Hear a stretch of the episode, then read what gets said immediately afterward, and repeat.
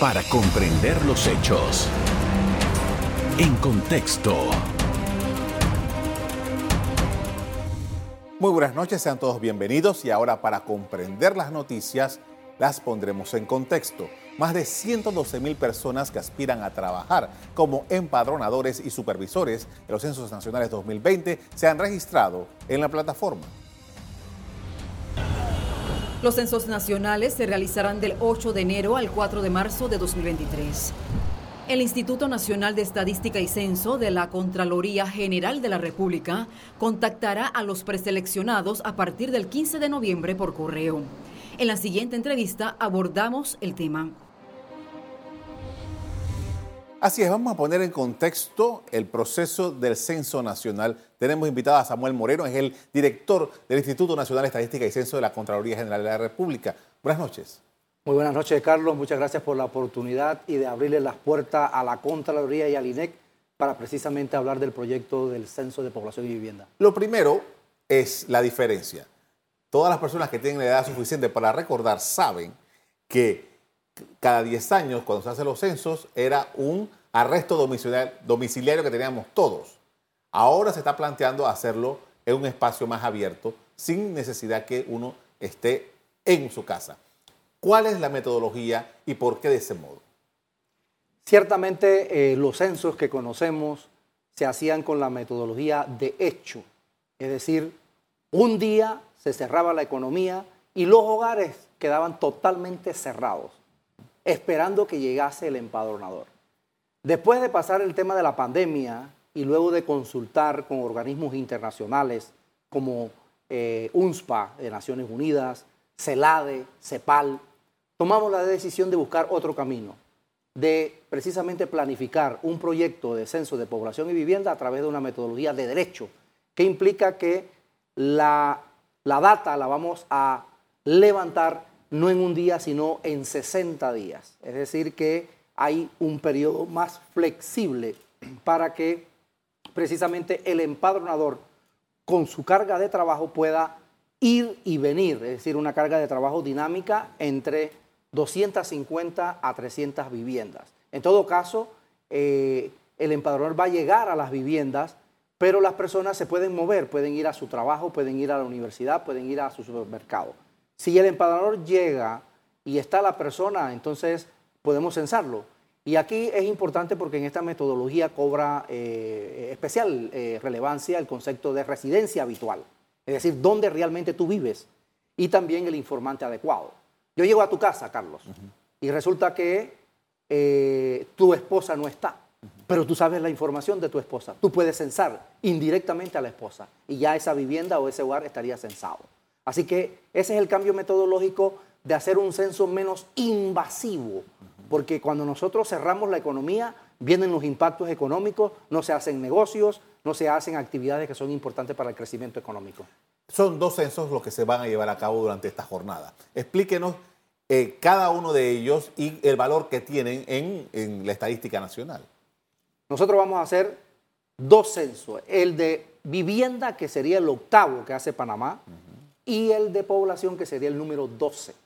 En el caso, por ejemplo, de vivienda, nosotros vamos a preguntar todas las características de la vivienda, es decir, cómo está construida, pero además también de la tenencia de la vivienda, si es alquilada, si es propia, eh, si es, eh, digamos, eh, lugares donde se han hecho invasiones y además también si esa vivienda tiene conectividad, por ejemplo, si tiene internet, si tiene electricidad, si tiene agua, acceso al agua, si esa vivienda, cómo se cocina, con leña o se cocina con, con, gas, si ese gas es comunal o es individual, todas las características para saber cómo vivimos todos los panameños y cuáles son las necesidades, porque ahí esa data nos va a dar las necesidades de las viviendas. Eh, por otro lado, nosotros en el de población vamos a preguntar precisamente, uno, saber cuántos somos, porque eso es importante saber cuál es la población de Panamá. Es un indicador muy importante porque sabiendo cuántos somos, se genera una data importante para generar políticas públicas para el desarrollo nacional. Entonces, eh, además, sus características, si es eh, educada, qué nivel de educación tiene, eh, si está ocupado, si trabaja, no trabaja, si está en el campo de la informalidad. ahora sabemos que la informalidad está alta. Entonces aquí vamos a tener una radiografía bien clara de la situación, incluso del impacto que ha tenido la pandemia COVID-19 en la sociedad panameña. Ahora, cuando hablamos de la población, eh, eh, estamos hablando de las personas que viven en Panamá. No estamos hablando de la nacionalidad de las personas que están en el, país. Explíquenos un poco. el objeto de estudio son todos los que viven en Panamá, sean panameños o residentes, ¿verdad? Nosotros acá vamos a hacer preguntas directas relacionadas al tema de migración. Es decir, nosotros vamos a tener aquí eh, con esa pregunta directa el origen de la ciudadanía. Es decir, si usted es colombiano, si usted es dominicana, si usted es venezolano, usted es nicaragüense. Esa data la vamos a tener y es importante porque efectivamente son personas que viven aquí, que demandan servicios públicos y además que ofertan su mano de obra. Así que eh, es importante que esta comunidad que vive aquí en Panamá nos dé la información. Nosotros no vamos a preguntar estatus migratorio, porque nosotros aquí vamos a preguntar es datos estadísticos, saber cuántos son, cómo viven, y evidentemente a qué se dedican, si están educados, no están educados y cuál es, digamos, el nivel de grupo etario también, las edades de cada uno de ellos. Empezamos el programa con un video en el que eh, nos estaban describiendo la etapa en la que nos encontramos, que se denomina jornada presencial. Y entiendo que se están haciendo algunos eh, estudios, algunos análisis de la tecnología que se va a utilizar. Para que me explique un poco sobre eso, por favor. En un proyecto como los censos nacionales tiene tres etapas muy bien definidas, es decir, la etapa presensal, censal y postcensal. En, esto, en este momento nos encontramos en la etapa presensal que iniciamos específicamente este domingo 18 de septiembre hasta el 15 de octubre, en la cual vamos a hacer la prueba tecnológica en tres lugares que hemos escogido. Parte del corregimiento de Tocumen, en Panamá Este, Alto de los Lagos, que es parte del eh, corregimiento de Cristóbal del Este en Colón y Capira. Dentro de, estos tres lugares vamos a censar 18.555 viviendas. 6.444 en Tocumen, 7.000 viviendas en Altos de los Lagos y 4.611 en Capira. Esos que se censen ahora, igual se vuelve a validar en enero o esos ya quedan registrados? Igual se van a validar porque hay un principio en los censos que tiene que ver con la simultaneidad. Es decir, sí, sí se van a censar nuevamente. Ahora, la pregunta es ¿por qué, hacen, por qué es importante la prueba tecnológica? La prueba tecnológica es importante porque nosotros vamos a utilizar una tecnología que es un celular, es decir, Samsung A22, en donde nosotros evidentemente allí vamos a tener el cuestionario en el celular, además de la carga de trabajo de cada empadronador, como te decía, entre 250 y 300 eh, viviendas. Y ahí lo que queremos ver es cómo migran los datos desde el celular a la, a la infraestructura tecnológica de la Contraloría y que funcione. Y si no funciona, lo que queremos ver es poder ajustar de tal manera que cuando vamos a hacer el censo, 8 de enero del 2023 al 4 de marzo, no tener ningún cuello de botella y ningún inconveniente en ese sentido. Con esto vamos a hacer una primera pausa para comerciales. A regreso seguimos analizando el censo nacional, los censos nacionales y cómo va a ser esta actividad. Ya regresamos. En contexto. Estamos de regreso con Samuel Moreno, el director del INEC. Estamos analizando los censos nacionales 2020. Son de 2020, pero se van a realizar en el 2023. ¿Cuáles son las preguntas? Las preguntas de este censo eh, que eh, hemos, a grosso modo, explicado los censos, pero ¿cuáles son los elementos, las preguntas que en, esta en este particular evento se van a hacer eh, en el censo? Sí, el cuestionario tiene alrededor de unas 58 preguntas. Pero nosotros evidentemente hemos tenido que ir modernizando el cuestionario por cosas novedosas. Por ejemplo, en este, en este cuestionario nosotros vamos a hacer una pregunta que nunca se hacía, que es preguntar el número de cédula de la persona. ¿Y por qué lo vamos a hacer? Porque como no vamos a inmovilizar las personas, puede venir una doble contabilidad, o sea, una persona que se cense dos veces. Y a través de algoritmos o técnicas matemáticas, nosotros podemos entonces limpiar la base de datos en base a esa doble contabilidad y solamente decir Carlos Somoza es uno y es, es, el que vamos, es el que se censa y es el que se va a contar. Ahora bien, nosotros específicamente también tenemos otras preguntas. Preguntas como, por ejemplo, relacionadas a la enfermedad del COVID-19. Le vamos a preguntar a la familia si alguien eh, lamentablemente eh, se contagió, pero si también hubo defunciones en su familia, para tener una data y poder medir desde el punto de vista del impacto en el ser humano cuántas personas han fallecido con el tema de la pandemia. Otra pregunta muy importante que vamos a hacer es con el tema de la ciudadanía, es decir, preguntar directamente el origen de los ciudadanos para saber el origen de las personas eh, que viven aquí en Panamá, que son residentes, que, demandan servicios públicos, que ofertan su mano de obra, de dónde vienen, ¿verdad? Y cuál es su nivel educativo. Pero también hay preguntas interesantes como eh, el tema afro. Nosotros por primera vez vamos a preguntar con el tema, digamos, si la etnia afro, qué porcentaje realmente eh, tiene aquí en Panamá. El último censo que se hizo estaba en 9.2%, que es muy, muy pequeño. en algunas encuestas nosotros nos ha salido por encima del 30%, que es un poco más real. Pero también vamos a preguntar sobre la discapacidad, que es un tema muy relevante en nuestro país. Tenemos muchos niños, muchas, muchas personas discapacitados, pero ahora vamos a preguntar la, la parte física, si tiene discapacidad intelectual, física, psicomotora, pero además también los complementos de políticas públicas que ayuden a estas personas a ser parte de la sociedad. Eh, y otra pregunta que te puedo decir muy importante es con las etnias, ¿no? Es decir, las, las etnias nuestras, las que viven en las comarcas y las que no viven en las comarcas, son variables que vamos a analizar para medir el, comportamiento. Y muy importante, yo estuve en Río Luis, en Caloébora, en Alto Bilingüe, y conversamos con la eh, eh, etnia derivada de los buglé, que es mamatatas, que nunca se han censado. Y ahora han planteado que sí se quieren censar con dos requisitos, que se les contrate a ellos mismos para que ellos levantar la data. Y yo les dije, señores, les vamos a contratar, pero nosotros los capacitamos. Ahora, eh, el uso de esta información. Eh, nosotros tenemos tres años de retraso con este censo. Las ciencias sociales, la planificación del Estado incluso eh, necesita esta información. ¿Cuál es la utilidad de estos datos? una utilidad sin precedentes. La planificación se tiene que hacer con datos reales y confiables. Estamos planificando con datos del 2010, muy obsoletos, muy desfasados.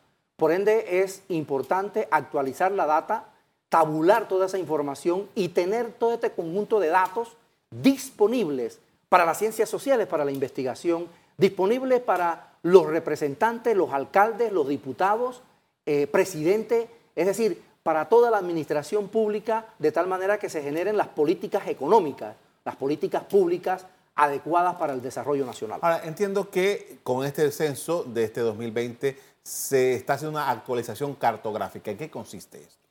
La, cartografía es fundamental para saber cuántas viviendas tenemos que visitar.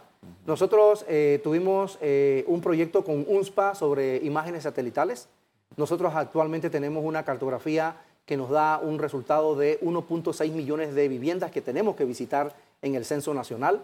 Y esto nos pone a nosotros porque vamos a utilizar el Global Position System, el GPS, que va a ser un dato georreferencial de dónde están las viviendas eh, y cómo están las viviendas, cómo están construidas para verdaderamente saber cómo vive el panameño, cómo vive, cuáles son las condiciones del panameño. Siempre se habla del déficit habitacional, que sí lo hay. Y esto es muy importante para el MIBI, por ejemplo, tener esta data para saber cuáles son los proyectos necesarios en el tema de las eh, viviendas. Ahora, usted mencionaba hace un rato acerca del grupo Buglé los, eh, eh, y que ellos querían, quieren participar en el censo. ¿Qué pasa? ¿Estamos obligados a dar información en el censo? ¿Qué dice la ley? ¿Yo me puedo rehusar a no dar mis datos? La ley que crea el Instituto Nacional de Estadística y Censo, que es la ley 10 del 22 de enero del 2009, es clara en sus artículos. En uno de los artículos plantea la obligación a las personas naturales y jurídicas de dar toda la información al Instituto Nacional de Estadística y Censo, Contraloría General de la República. Y ahí ese mismo artículo plantea también sanciones que van desde sanciones graves, leves, eh, graves y muy graves.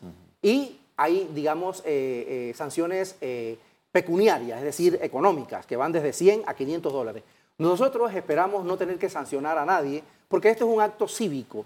Nosotros tenemos que generar una data en donde precisamente la ciudadanía coopere con nosotros, porque el Instituto Nacional de Estadística y Censo, además de resguardar los datos, tiene el secreto estadístico. Nosotros no divulgamos datos individuales, sino datos agregados. Ahora bien, eh, la confianza en la data, la confianza en la institución, porque del censo del 2010 hubo muchas diferencias, hubo muchos, muchos, mm, muchas eh, contrariedades y, la gente dice, bueno, no nos contaron bien.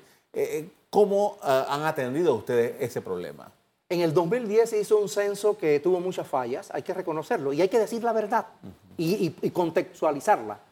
Hubo muchas fallas, sin embargo, cuando se analizó por parte de los organismos internacionales, consideraron que las fallas eran, no eran tantas y no se tuvo que repetir. Otros países han tenido que repetir los censos, como Chile, por ejemplo. Chile pasó de una metodología de hecho a derecho y tuvo que repetir el censo, porque eh, evidentemente el censo no era bueno. Nosotros lo que queremos es, en base a esas fallas, a esos aprendizajes, no cometer esos errores. Por eso lo que hemos planificado con toda la capacidad técnica del Instituto Nacional de Estadística y Censo, que son eh, funcionarios de mucha experiencia, técnicos, mi persona, soy técnico totalmente, economista, abogado, y evidentemente lo que buscamos precisamente es eh, todos estos aprendizajes para desarrollar un proyecto que todas las personas, eh, Carlos, todos los ciudadanos no, nos podamos sentir orgullosos y confiables de esa data. Y a ustedes, ciudadanos, denos la información. Nosotros los datos están protegidos por el secreto estadístico. No tengamos ningún temor en dar los datos. Los datos son importantes para saber realmente el rostro de la sociedad panameña, de cómo vivimos, eh, qué, trabajos tenemos, eh, qué edad tenemos, porque por grupo etario nosotros estamos viviendo más. La esperanza de vida del panameño es de 78 años, mujeres están viviendo más, 80, los, los caballeros 76. Con esto vamos a hacer otra pausa para comerciales. A regreso vamos a hablar sobre todo el sistema estadístico nacional y vamos a hablar también, porque vamos, nos vamos a contar, pero las estimaciones que se van, cada año se van eh, adelantando por parte del INEC y queremos saber más o menos cuáles son las expectativas que ellos tienen del número de panameños o de residentes en el país. Ya regresamos. En contexto. Estamos de regreso con Samuel Moreno, es el director del INEC, el Instituto Nacional de Estadística y Censo de la Contraloría General de la República. Estamos hablando del censo. Y efectivamente, eh, nos vamos a contar todos a partir de enero próximo, pero el INEC va haciendo sus ah, previsiones año con año y dice, bueno, la proyección de la población de Panamá es tanto. ¿Cuáles son las expectativas? ¿Qué es lo que dice la proyección para la población de Panamá? Sí, mira, nosotros sabemos que desde el 2010, con todo el tema de crisol de raza, que se extendió hasta el 2018, 19, eh, entró mucho extranjero a Panamá, sobre todo por los grandes proyectos que tenía Panamá, proyectos de Estado como la ampliación, el tercer juego de esclusa, el tema de la línea 1 y 2 del metro, eso veía a Panamá como una vitrina donde había mucho empleo. Y era cierto, ¿no? Y muchas personas llegaron a Panamá. Y la construcción de la mina. Y la construcción de las minas, exactamente. Y otros proyectos de electricidad y otras cosas.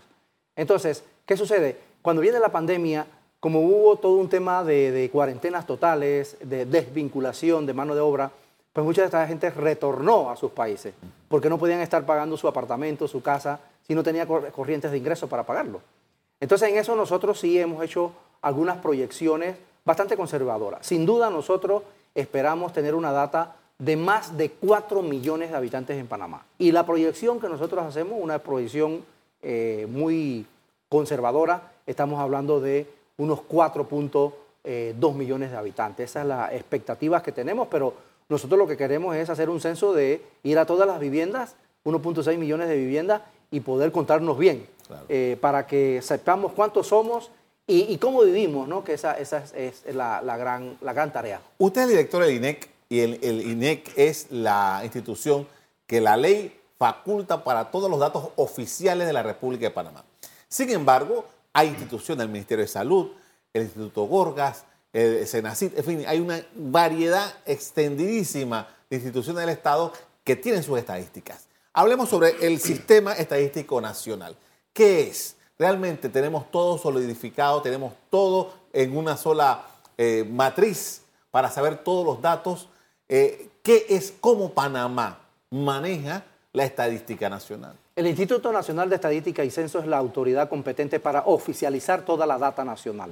¿Cuáles son la data que robustece eh, precisamente al INEC?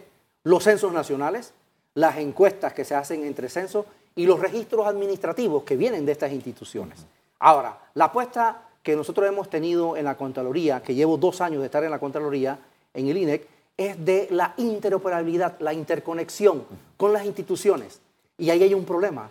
Está el problema de la gobernanza de los datos y que muchas instituciones no ven precisamente que los datos son un bien público y que evidentemente deben darnos esos datos. Debo decir también que a través del Sistema Nacional eh, eh, Estadístico, que conjuga todas las instituciones del sector público, evidentemente nosotros empezamos a hacer una reglamentación a través del Consejo Nacional de Estadística que incluye instituciones públicas, la academia, pero también gremios, eh, como la Cámara de Comercio, el Sindicato de Industriales, y además también los comités sectoriales, porque lo que queremos es que las instituciones puedan de alguna manera generar data eh, dinámica, pero que sea eh, oportuna en el tiempo. Y no que la hago ahora y después no la hago y con otros formatos. Sí, para poder comparar. Para poder comparar y que haya un seguimiento de la data. En eso estamos para fortalecer las unidades estadísticas en las instituciones. En Meduca, por ejemplo, nos hemos reunido con la ministra, la ministra de Educación, igualmente con la IG, para precisamente que la IG nos comparta la data. La data son bienes, la data es un bien público.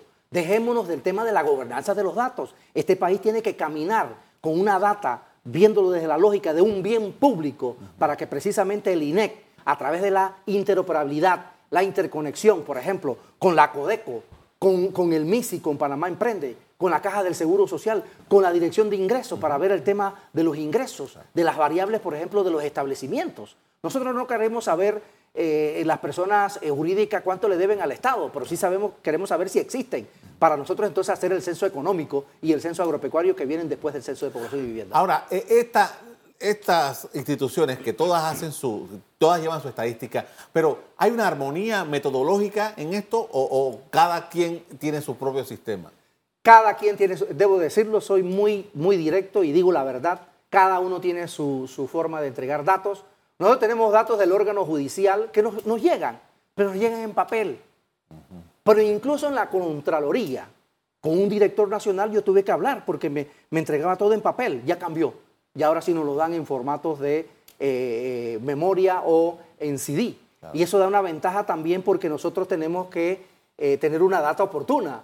Y mientras esos datos tenemos que tabularlo, pasa el tiempo. Entonces, va a sacar un documento muy bonito, pero sí, del 2018 o del 2020. Entonces, estamos trabajando en eso para precisamente armonizar todo y que verdaderamente nosotros entremos en este proceso de interconexión, de interoperabilidad y también de observar el tema de la Big Data. Ahora, esto me lleva a una pregunta. Todos los eh, periodistas, eh, para, no hablar de los profesionales que tienen otros intereses, pero los, periodistas, cuando tratamos de buscar una, data, y usted me, usted me, ha refrescado la memoria de, de algo, porque el último dato es de hace tres años, el último dato es de hace cuatro años. ¿Cuál es la, el, tiempo ideal que si usted, por ejemplo, hace una, una encuesta de hogares sobre, qué sé yo, consumo de alimentos, por decir un nombre, ¿cuál es el ideal de que eso pueda estar en la calle para el uso de la población? Mire, le voy a dar un ejemplo concreto a su pregunta. Cuando yo llegué al INEC 2 de julio del 2020, era increíble que no teníamos la data de las exportaciones de minería. Porque el Ministerio de Comercio e Industria, que es la autoridad competente, había todo un tema que tenía que pedirlo, pero no nos daban la información. Nos reunimos con los ministros y evidentemente nosotros tuvimos la data precisamente de la exportación de, cobre, etcétera, de molibdeno. Y nosotros entonces, de ser el último país en Centroamérica, en SIECA, de entregar la data de exportación quedamos de primerito, precisamente por viabilizar esa data, porque nosotros estamos interconectados con aduana y estamos interconectados con Zona Libre de Colón, que nos dan la data muy rápido. Por eso nosotros en comercio exterior tenemos los datos muy, muy pertinentes. Eso es lo que tenemos que hacer en otras series. Por ejemplo, en estadísticas vitales, eh, en estadísticas sociales o en estadísticas económicas. El MEF que nos dé los datos oportunos ¿verdad? De los cierres fiscales, de las estadísticas fiscales, de la financiera. Porque si no, nosotros vamos a tener un instituto, como usted muy bien plantea, con estadísticas de tres años y no sabemos qué ha pasado en ese tema y por eso es que es importante la planificación. Yo verdaderamente vengo con una visión de trabajo de incorporar tecnología, de interconectar, de buscar la interoperabilidad precisamente para tener datos muy frescos y en la línea del tiempo muy actualizados. El gobierno de Panamá ha creado mm, de vuelta una institución precisamente para la planificación. ¿Cuán importante es estos datos para planificar? El Instituto de Planificación es fundamental porque precisamente debe de diseñar las políticas públicas de largo plazo, los proyectos de Estado. Y si no tiene una data, va a ser planificación básicamente en un oscurantismo. Por ende es muy importante la data actualizada. Por eso eh, eh, este instituto, perdón, eh, consideramos que sin duda, con toda esta data que tenemos, les va a permitir a ellos hacer una planificación adecuada, con datos frescos, con datos confiables, que va a permitir dimensionar las necesidades y los proyectos del desarrollo nacional. Muchas gracias, señor Moreno, por habernos acompañado esta noche para hablar de estos temas. Muy amable. Muchas gracias. A usted también quiero agradecerle que hayan puesto atención en contexto el censo del 2020. Como siempre, los invito a que mantengan la sintonía en EcoTV. Buenas noches. Para comprender los hechos. En contexto. Revive este programa entrando al canal 1 de BOD de Tigo.